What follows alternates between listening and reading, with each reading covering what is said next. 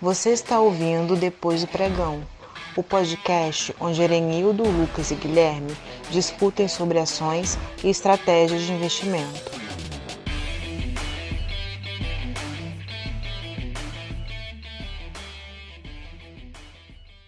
Olá, investidores! Sejam muito bem-vindos ao podcast Depois do Pregão. O podcast que ajuda você, pequeno investidor, a investir melhor seu dinheiro. Porque investir em ações não precisa ser complicado. Eu sou o Guilherme, estou aqui com o Erenildo e o Lucas, e nesse episódio nós vamos falar de uma empresa que durante muito tempo ignorou o mercado e tinha pouquíssima liquidez. Mas, desde o final de 2019, isso vem mudando. Nesse episódio, nós vamos apresentar um estudo sobre o grupo de média de ticker PNVL 3 ou 4. Mas antes disso, vem o nosso resumo semanal. E na última semana, o índice Bovespa teve uma desvalorização de 2,84% fechando a semana em 98.363 pontos. Esse foi o menor nível do índice desde 7 de julho. No acumulado do ano, o Ibovespa segue negativo, com uma queda de 14,94% até o momento. O dólar teve uma semana de leve alta, na casa de 0,49%. A moeda encerrou a semana cotada a R$ 5,33. No ano, a alta do dólar é de 32,99%. Além do fechamento do mercado, tivemos algumas boas notícias para o pequeno investidor nos últimos dias da semana. O Nubank, a maior fintech do país, percebendo o crescimento do número de pessoas físicas no mundo dos investimentos, fechou a aquisição da EasyInvest, que é uma corretora com 1,5 milhões de clientes. Talvez em resposta a isso, a XP zerou as taxas de corretagem da Rico e reduziu em 75% a sua própria corretagem. Agora os investidores têm mais uma opção gratuita para investir em ações. Fala, investidores, beleza? Antes de começar, não se esqueça, desde já siga depois do pregão no Spotify ou no seu player de preferência. Então, é, eu já conhecia o grupo de média há alguns anos. As ações sempre estavam nas listas das maiores cotações da bolsa. Eu ficava ali olhando os resultados da empresa crescendo, mas as ações não tinham liquidez nenhuma. Inclusive, em alguns dias, não tinha nenhum negócio. Sem contar também o fato que para comprar um lote de ações da empresa entre 2018 e 2019, era preciso ter no mínimo 30 ou 40 mil reais. Já no começo de 2020, era preciso ter quase 90 mil reais, que é bem inviável para um pequeno investidor. Mas desde o fim do ano passado, a empresa ela vem se aproximando do mercado e está trabalhando para melhorar a governança. Em março, a empresa fez um desdobramento de 30 para 1 o que facilitou o acesso de investidores individuais e aumentou consideravelmente a liquidez das ações. Fala galera, tudo bom? o grupo de MED, me referindo à empresa em bolsa, é uma small cap com um valor de mercado de 3,6 bilhões. É uma companhia listada no segmento tradicional e tem as ações ordinárias e preferenciais. Né? O curioso é que ela abriu seu capital lá em 1977 Bom, ela possui 80% de tag along nas ON e free float de 48%. As ações PN não têm tag along, mas têm dividendos 10% maiores que as ON. No entanto, desde que ela fez seu follow-on em julho, onde ela captou cerca de 480 milhões por meio de uma emissão primária de 16 milhões de ações ordinárias, a empresa planeja unificar suas ações e migrar para o novo mercado nos próximos trimestres o que vai trazer mais transparência para as informações financeiras e melhora na governança corporativa. A própria entrada da companhia no novo mercado também auxilia na liquidez dos papéis e otimiza a precificação da empresa, permitindo também a entrada mais relevante de investidores institucionais, por exemplo. E segundo a companhia, os recursos captados serão voltados para o investimento em novas lojas, recursos de tecnologia da informação, infraestrutura e logística também. Então, quando falamos do grupo de MED, falamos de uma história de mais de 50 anos. Em 1967, as duas maiores redes de farmácias do Rio Grande do Sul, a Panitz e a Velgos, se reuniram em uma joint venture, fundando uma central de compras e logística para abastecer ambas as redes e os demais clientes daquela região. Foi assim que surgiu a distribuidora de MED. Atualmente, é uma das principais distribuidoras de medicamentos do Brasil atuando nos três estados do sul do país. Dois anos depois, decidiram unificar suas operações de produção, criando o laboratório Lifar, que hoje produz medicamentos cosméticos e alimentos. Anos depois, em 1973, a junção de Panitz e Velgos formaram a Panvel Farmácias.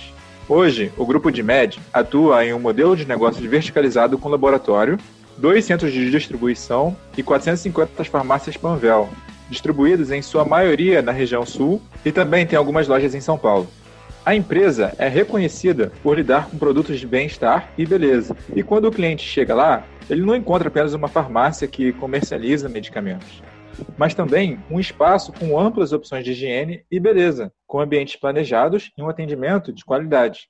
Um dos grandes diferenciais da empresa, em comparação com outros players do setor de farmácias, é a sua estrutura verticalizada, que cria sinergias entre os seus negócios, aumentando o poder de barganha junto aos fornecedores e criando um efeito natural de diluição de despesas, sobretudo logísticas, o que aumenta a competitividade de suas operações.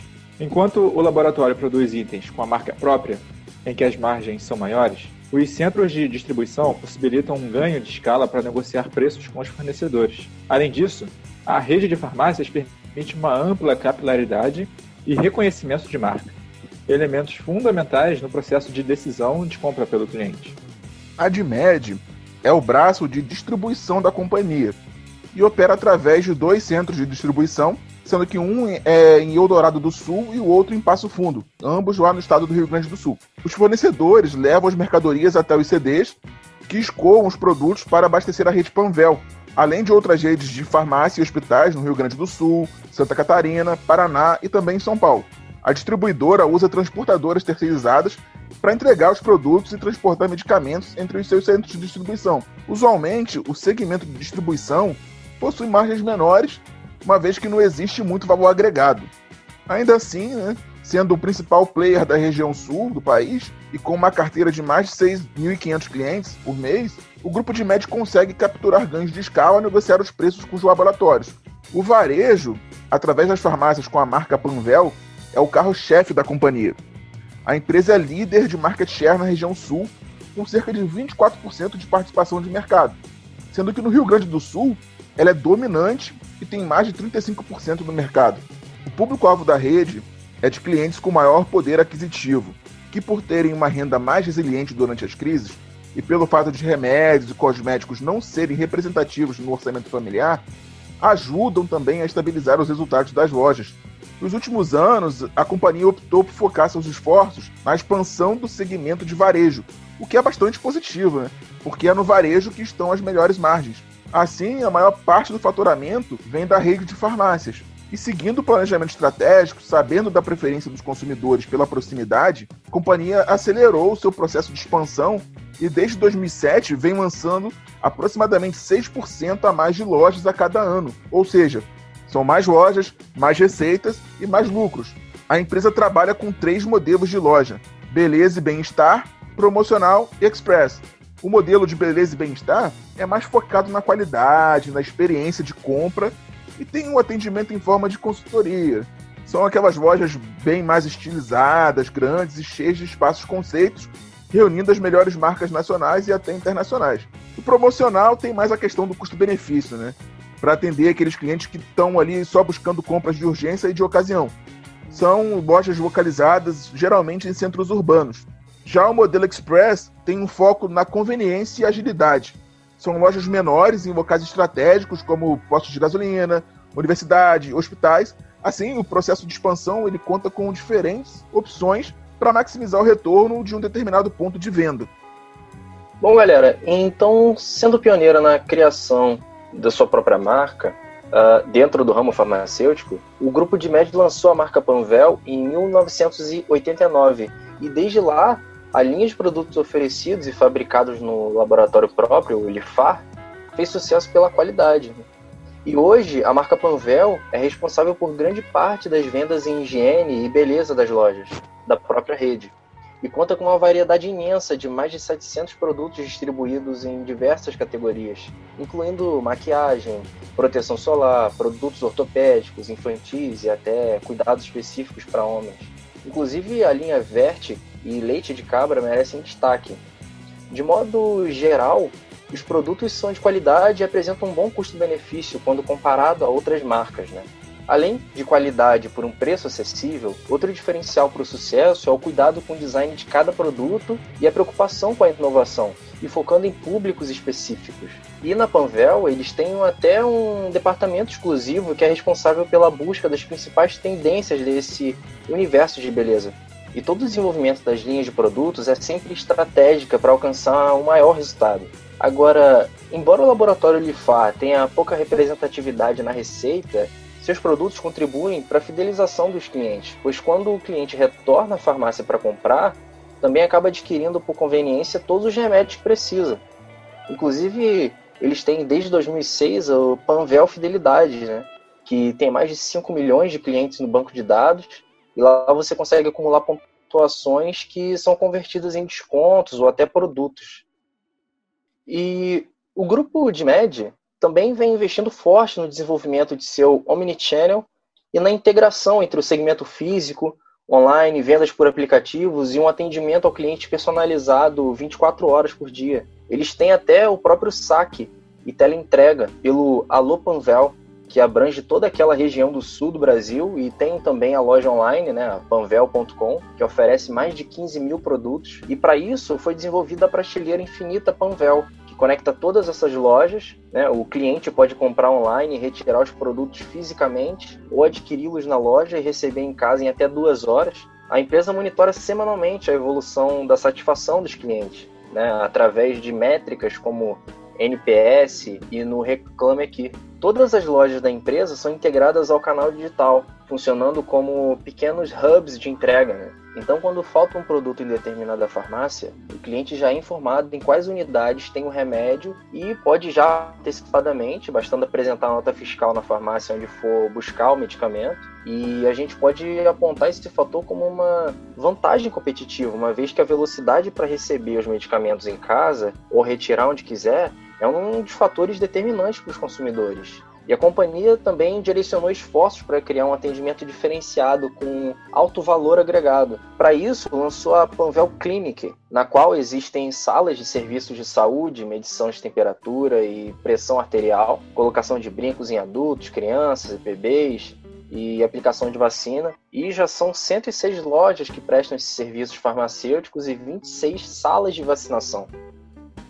Já falamos de algumas vantagens competitivas da empresa, mas uma bem forte é a sua marca consolidada. Em conversas com alguns investidores que moram no Rio Grande do Sul, eles disseram que as pessoas vão na Panvel principalmente pela força do hábito e que é comum usarem o nome Panvel como sinônimo de farmácia. Guardadas as devidas proporções, isso é algo que acontece com o Google. As pessoas não falam que vão fazer uma pesquisa, né? Elas dão um Google. Então, principalmente para os gaúchos, eles não vão na farmácia, eles vão na Panvel. E isso acaba agregando muito valor à marca e os clientes aceitam pagar um pouco mais caro nas lojas. Além disso, muitas delas, em especial no Rio Grande do Sul, estão localizadas em pontos privilegiados, com altíssima circulação de pessoas, e as redes de outros estados que entram no Sul acabam tendo mais dificuldades em encontrar bons pontos. Diante disso, dá para verificar a assertividade nas escolhas dos pontos de venda na capacidade de execução e a resiliência do negócio por meio de indicadores de vendas nas mesmas lojas em patamares elevados e crescimento consistente na receita média mensal por lojas, fruto de grande parte de suas unidades maduras. A variedade de produtos é grande, e caso o remédio não esteja em estoque na loja, o cliente pode encomendá-lo. A reputação da Panvel no Reclame Aqui é boa e tem nota de 7,8. A gente está no momento em que todos os assuntos acabam caindo na pandemia do coronavírus, mas as discussões sobre o setor de saúde e seus derivados não vêm de agora. Existe uma tendência secular voltada para o bem-estar, o que é bastante positivo para o setor de farmácias. O mercado farmacêutico vem avançando fortemente há muito tempo e apresentou um crescimento médio de 13,1% por ano desde 2000. É um crescimento muito acima do PIB brasileiro. O Brasil está em um rápido processo de envelhecimento populacional e as estimativas apontam para que, em 2032, o país tenha 14% da sua população formada por pessoas acima de 65 anos. Também vale ressaltar que, na região do sul do país, as pessoas com mais de 60 anos representarão um quinto da população total no final de 2030. Essa tendência de envelhecimento da população, somado ao fato de que o mercado farmacêutico ainda é bastante fragmentado, com inúmeros pequenos players detendo participações relevantes de mercado, sobretudo em cidades pequenas com menos de 100 mil habitantes, abre um espaço bastante interessante para a companhia continuar crescendo de forma acelerada. O grupo gera receita principalmente pela revenda de medicamentos e produtos de higiene e beleza em lojas próprias ou de terceiros, sendo realizado exclusivamente para o mercado doméstico, focado na região sul do Brasil. Como o preço de venda dos medicamentos é estipulado pelas agências reguladoras, um mix de venda com maior exposição aos produtos de higiene e beleza favorece a expansão de margens. No mix de vendas, merece destaque o crescimento da categoria OTC, são aqueles medicamentos que não precisam de receita. A categoria de higiene e beleza também vem apresentando evolução, aproveitando muito bem as tendências das principais categorias e os grandes lançamentos da indústria.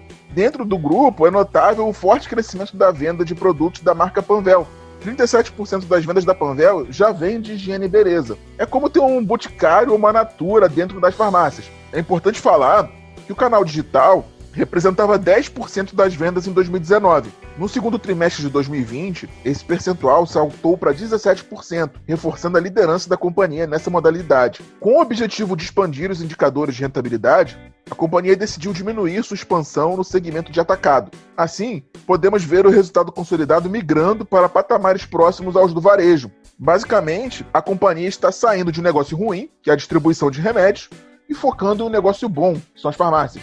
Com isso, a sua margem bruta vem subindo drasticamente. E a margem bruta do negócio de farmácias é praticamente o dobro do negócio de distribuição. Dando uma olhada na linha de custos da empresa, como esperado, a maior parte dos custos está atrelada aos gastos com salários e aluguéis. Ainda assim, mesmo diante da forte expansão dos últimos anos, vemos a empresa ganhando eficiência e reduzindo a proporção das despesas em relação à receita líquida. A empresa tem um endividamento bruto de aproximadamente 680 milhões de reais e possui 80 milhões em caixa. Em termos de alavancagem, a dívida líquida sobre o EBITDA fechou em 2,91 vezes no segundo trimestre de 2020. O crescimento do endividamento de curto prazo tem relação com a captação extraordinária de 100 milhões no início da pandemia, com o objetivo de garantir liquidez suficiente para o período, reforçando também o viés conservador da gestão da companhia. Bom, em relação ao histórico de resultados, a empresa tem conseguido crescer de forma constante, mais do que dobrando o seu EBITDA de 2010 a 2019, elevando também suas margens operacionais de maneira recorrente. O lucro da empresa saiu de 33 milhões em 2010 para 78 milhões em 2019. A empresa tem um ROI médio de 17%, o que é uma rentabilidade elevada. Além disso, também apresenta o ROIC em níveis atrativos, ou seja, é uma companhia que cresce, cria valor e gera rentabilidade. E no último trimestre, no entanto, essas métricas acabaram sendo afetadas pelos efeitos da pandemia do coronavírus. Né? Nos próximos anos, a empresa espera normalizar o ROIC acima dos 14%.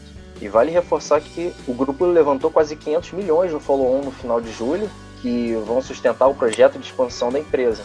E o guidance da gestão da empresa é de abrir cerca de 400 lojas novas até 2025, sendo que cerca de 60% dessas lojas devem ser instaladas no Paraná, em Santa Catarina e 38% no Rio Grande do Sul. Os outros 2% devem ser aberturas pontuais ali no estado de São Paulo.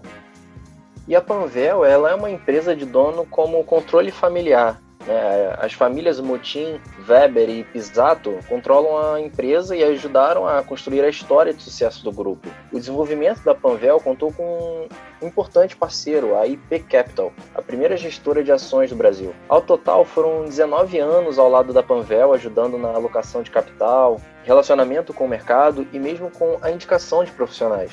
Outra conquista da IP foi a formalização de um contrato de acionistas em 12 de maio de 2012, com validade de 10 anos. Não foi tarefa fácil costurar essa aliança de longo prazo entre as três famílias e a IP. O acordo permitiu à IP indicar um membro do conselho. Uma restrição imposta no contrato foi a impossibilidade da venda de ações de qualquer uma das partes por um prazo de cinco anos, sem a aprovação das outras três. Esse período já passou, mas ainda existem outras restrições de negociação que permanecem vigentes. A histórica participação da IP foi vendida em quase sua totalidade, cerca de 90%, é, para a Kinea, que se tornou parte do acordo de acionistas ao invés da IP.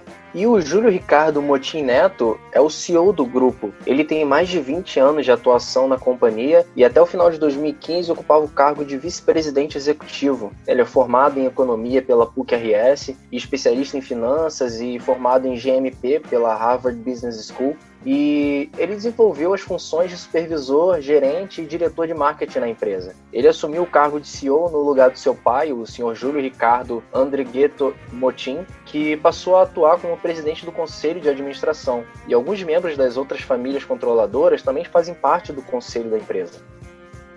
Agora entrando no campo dos resultados, o grupo de média acabou sofrendo por conta da pandemia e acabou reportando números neutros no segundo trimestre desse ano.